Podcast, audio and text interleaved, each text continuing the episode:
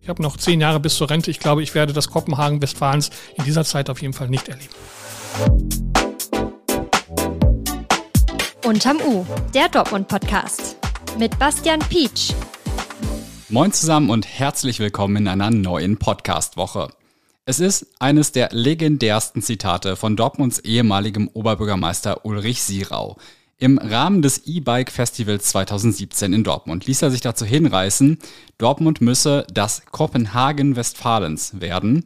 Gemeint war damit ein massiver Ausbau der Radwege in der Stadt, aber der Vergleich mit der dänischen Hauptstadt, die nicht nur damals Dortmund doch in vielen Dingen voraus war, sorgte für einige Schmunzler.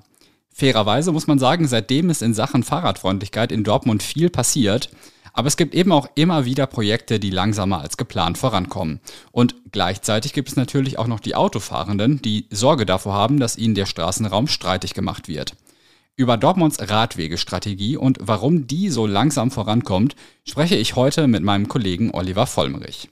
Ihr hört Unterm U, den Podcast der Rohrnachrichten für alle, die in Dortmund mitreden wollen. Mein Name ist Bastian Pietsch und ich freue mich, dass ihr mir für die nächste runde Viertelstunde euer Ohr leiht. Starten wir in die Folge mit unserem Nachrichtenupdate. Update. Penthouse-Brand. Auf dem Balkon einer Wohnung am Phoenixsee haben am Montagmorgen Möbel gebrannt.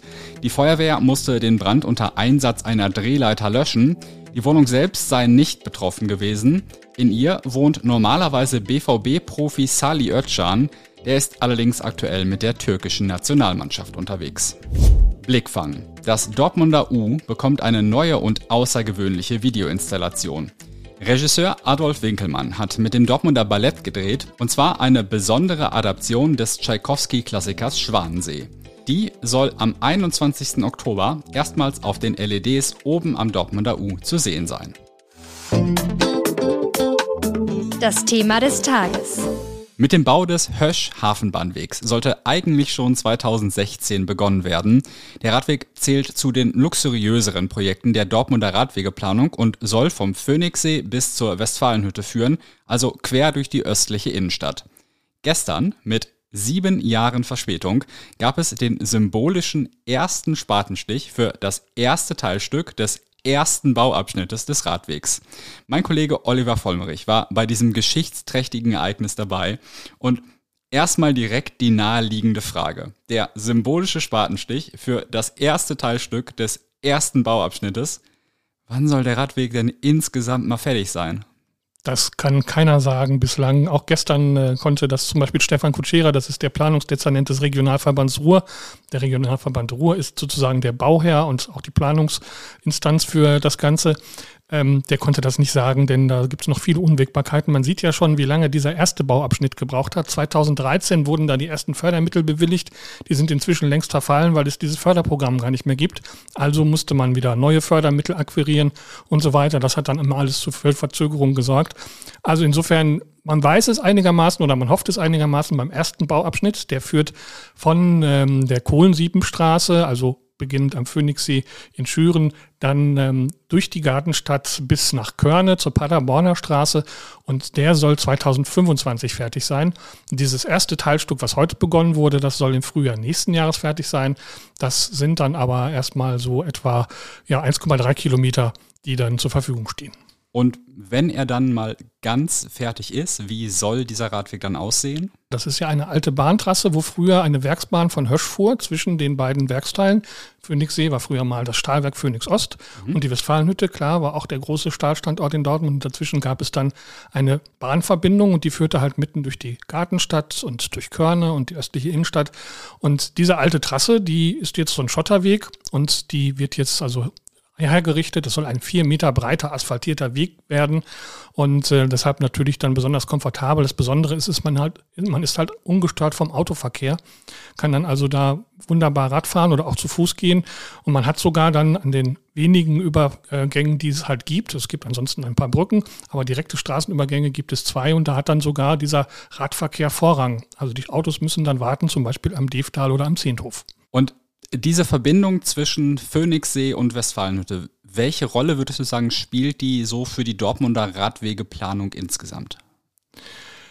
Ja, sagen wir mal so, das Ganze ist ja eine, ein, ein Freizeitweg. Insofern ist es jetzt nicht Teil des normalen Alltagsradnetzes, aber es spielt natürlich schon eine Rolle. Also wenn man zum Beispiel dann aus der Gartenstadt äh, nach Körne will oder ähnliches, dann kann man das natürlich auch als Alltagsradler ganz gut nutzen. Aber wie gesagt, der Freizeitaspekt steht da schon im Vordergrund. Aber das Ganze ist natürlich auch eingebunden, zum Beispiel über Knotenpunkte dann mit äh, einer Veloroute, die nach Brakel führt oder auch äh, mit dem Radschnellweg Ruhr, der dann durch die östliche Innenstadt führt. Also insofern gibt es schon wichtige Verknüpfungspunkte mit dem, was so als Alltagsradnetz für Dortmund geplant ist. Gibt es noch andere große Radwegeprojekte, die gerade so in den Startlöchern stehen? Ja, was heißt in den Startlöchern teilweise ja schon begonnen. Also das äh, bekannteste natürlich der Radschnellweg Ruhr, auch RS1 genannt. Ähm, das ist ja ein Projekt, was sich durchs gesamte Ruhrgebiet ziehen soll. Dortmund hat einen großen Teil der Strecke mit 24 Kilometern und äh, ein erstes Teilstück ist fertig. Das ist äh, eine Fahrradstraße im Kreuzviertel, Große Heimstraße und Sonnenstraße. Das sind aber erst 750 Meter. Und äh, das ist natürlich nur ein kleiner Anteil von diesen 24 Kilometern. Die äh, Pläne davor, dazu wurden immer wieder verschoben, auch wann es jetzt weitergeht in der Sonnenstraße.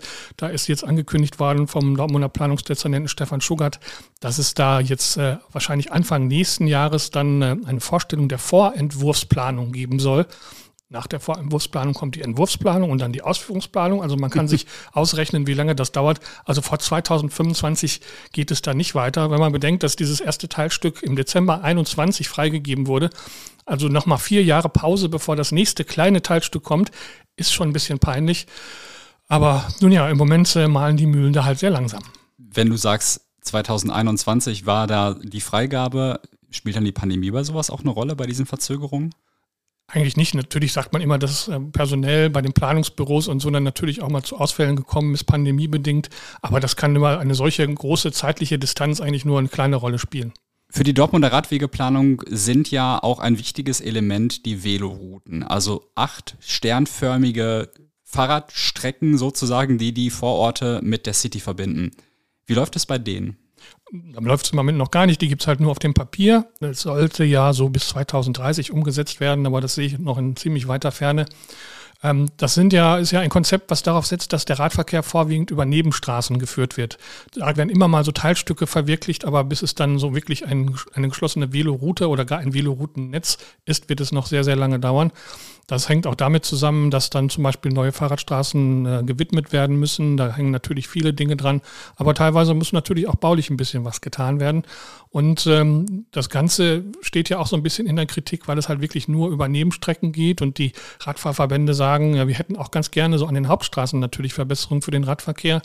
Aber man versucht das halt, wie gesagt, über diese Nebenstrecken zu leiten. Das ist halt ein wesentlicher Gesichtspunkt der Dortmunder Radverkehrsstrategie.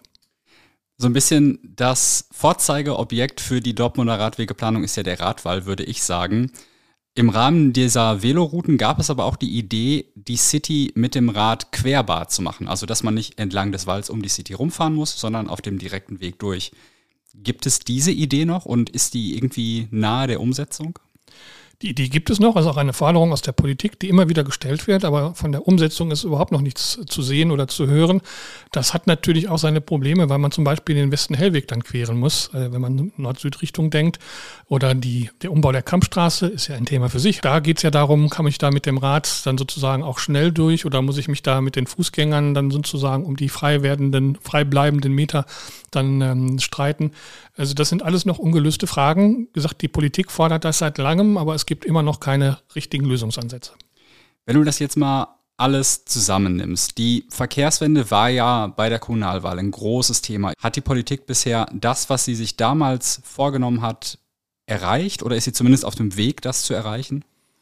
Auf dem Weg, aber ganz am Anfang würde ich sagen, ähm, umsetzen kann es die Politik natürlich nicht, sondern das muss die Verwaltung, das muss die Stadt. Und äh, da hapert es halt ähm, viele Dinge, die äh, umgesetzt wurden. Also zum Beispiel beim Radwahl ist es relativ schnell gegangen. Da gab es nämlich Fördermittel des Landes. Da hat es auch dann zeitliche Beschränkungen gegeben, bis wann man fertig sein musste. Das hat dann halt geklappt. Andere Dinge, ähm, die dauern wesentlich länger. Siehe äh, Radschnellweg Ruhr also insofern ist es bislang nur Stückwerk, muss man sagen, denn ähm, vieles ist halt äh, dann nur in Ansätzen umgesetzt. Umbau Steinstraße zum Beispiel, da hat man dann auch nördlich des Hauptbahnhofs dann jetzt eine Fahrspur, der bisherigen, für den bisherigen Autoverkehr dann umgewidmet für den Radverkehr. Aber das sind dann auch wieder nur 100 oder 150 Meter und danach ist man dann wieder im normalen Getümmel. Da fehlt so ein bisschen ähm, sowohl in der Politik wie auch in der Verwaltung der Mut, vielleicht auch mal dann äh, schnell was umzusetzen oder auch mal so Pop-up-Radwege oder so, die in anderen Städten umgesetzt werden. Die sind in Dortmund tabu. Ähm, aber sowas mal auszuprobieren, wie gesagt, da fehlt einfach der Mut. Und ähm, das ist, glaube ich, so ein, ein Dilemma. Und ansonsten äh, ist es äh, vor allen Dingen äh, das äh, fehlende Personal, wird von der Verwaltung immer angeführt. Ähm, das hätte man natürlich eigentlich schon länger absehen können. Der Radschnellweg Ruhr wird ja schon seit vielen, vielen Jahren geplant. Warum man nicht von Anfang an gesagt hat, wir brauchen dann auch mehr Personal, weiß ich nicht. Jetzt wird immer nach und nach aufgestockt. Jetzt wird ein Verkehrswendebüro eingerichtet. Ähm, das dauert natürlich dann auch nochmal wieder. Da muss man auch neue Leute rekrutieren. Also da gibt es doch viele, viele ähm, Hindernisse, die, wie gesagt, im Moment auch am Fachkräftemangel liegen, aber auch viele bürokratische Hindernisse, die sich die Stadt da selbst aufbaut. Jetzt würde ich gerne nochmal auf eine Kritik eingehen. Es gibt ja auch immer wieder Autofahrende, aber zum Beispiel auch Anlieger und Geschäftsleute, die sagen, wenn man Radwegeinfrastruktur auf Kosten von Autoinfrastruktur aufbaut, dann kann das auch schädlich sein. Zum Beispiel für Geschäftsleute, deren Kunden vor allem mit dem Auto kommen, weil sie Waren transportieren können. Welche Rolle glaubst du spielt solche Kritik beim Fortschritt der Radwegeplanung und des Ausbaus? Die spielt sicherlich schon eine große Rolle. Es gibt ja auch Radfahrlobbyisten, die sagen, es gibt durchaus auch Studien, die sagen, äh, dass äh, Radfahrverkehr sogar förderlich sein kann für Innenstädte. Aber klar, Dortmund als Teil eines Ballungsraums, da wird natürlich der Autoverkehr immer eine große Rolle spielen. Und deshalb ähm, spielt das natürlich schon eine Rolle. Man hat versucht, ähm, natürlich jetzt auch schon bei den Planungen etwa zur Veloroute, wo man ja durch Nebenstraßen geht und nicht auf die Hauptverkehrsrouten. Da baut man dann die oder behält man die bisherigen Radwege weitgehend oder macht sie dann halt vielleicht ein bisschen sicherer, indem man zum Beispiel besser rot markiert an Kreuzungen. Ansonsten ähm, versucht man halt äh, so, so einen Mittelweg zu gehen. Äh, Im Radwahl sind ja auch schon ein paar Parkplätze weggefallen, aber halt nur einige sind noch genug übrig. Und ähm, man wird sicherlich nicht die kompletten Parkplätze jetzt hier auch am Wallring dann äh, für die Radwege dann opfern. Aber es gibt ja zum Beispiel die Diskussion, äh, eine Autofahrspur am Wall für den Radverkehr dann umzuwidmen. Das ist so auch so ein Langfristprojekt für die City. Da wird man mal sehen, wie das dann bei den Autofahrenden ankommt. Aber ganz ohne Opfer für den Autoverkehr wird es sicherlich nicht gehen. Um das berühmte Zitat von unserem ehemaligen Oberbürgermeister Ulrich Sierau nochmal aufzunehmen. Auf einer Skala von 1 bis 10, wobei 10 das Kopenhagen Westfalens ist. Wo steht Dortmund gerade? Wie gesagt, ganz am Anfang vielleicht bei zwei, würde ich sagen. Also es ist ohnehin ein hinkender Vergleich, finde ich, weil die Voraussetzungen natürlich ganz andere sind. Ähm, Kopenhagen ist topografisch natürlich deutlich flacher, sage ich mal, als Dortmund, wo es im Süden ja durchaus auch mal bergig sein kann. Äh, es ist eine ganz andere Mentalität. In Holland ist es. Eh das wird ja auch immer so als, als Paradebeispiel angeführt. Und ähm, Dortmund ist halt auch Teil eines großen Ballungsraums, wo viele Städte miteinander konkurrieren. Und da spielt natürlich der Autoverkehr immer wieder eine Rolle. Also insofern äh, hinkt dieser Vergleich natürlich. Aber ähm, ich würde sagen, auf dem Weg dahin, zumindest fahrradfreundlich zu werden, ist es noch ein sehr weiter Weg. Ähm, und äh, ich habe noch zehn Jahre bis zur Rente. Ich glaube, ich werde das Kopenhagen Westfalens in dieser Zeit auf jeden Fall nicht erleben. Vielen Dank, Oliver, für deine Einschätzung zum Radwegekonzept in Dortmund und wie es damit so vorangeht. Wenn ihr mehr Infos zu diesem ganzen Thema haben wollt, findet ihr Links dazu in den Show Notes. Zum Schluss möchte ich euch noch eine Geschichte von Felix ans Herz legen. Der war bei einem besonderen Termin im Dortmunder Gefängnis. Der Australier Peter Dowding war dort zu Besuch, um auf den Spuren seines Onkels zu wandeln. Und der wiederum ist im Juni 1943 von den Nazis in Dortmund hingerichtet worden. Schon die Geschichte dieser Spurensuche ist eigentlich spannend genug. Allerdings ist Peter Dowding auch nicht irgendjemand und sein Onkel Bruce war das auch nicht.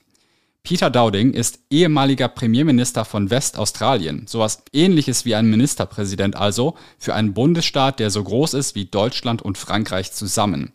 Bruce Dowding, also sein Onkel, war zunächst britischer Soldat, geriet dann im Zweiten Weltkrieg in Frankreich in Kriegsgefangenschaft, konnte allerdings fliehen und schloss sich dem französischen Widerstand an. Wenn ihr mehr über diese außergewöhnliche Geschichte und den Besuch in der JVA Dortmund lesen wollt, findet ihr einen Link zu dem Text von Felix in den Shownotes. Für Podcast-Hörer und Hörerinnen haben wir außerdem ein besonderes RN Plus Probeabo. Für drei Euro könnt ihr drei Monate lang alle Inhalte auf rn.de lesen, also auch Geschichten wie die von Felix und vieles mehr. Wir hören uns morgen in der nächsten Folge unterm U wieder. Bis dahin.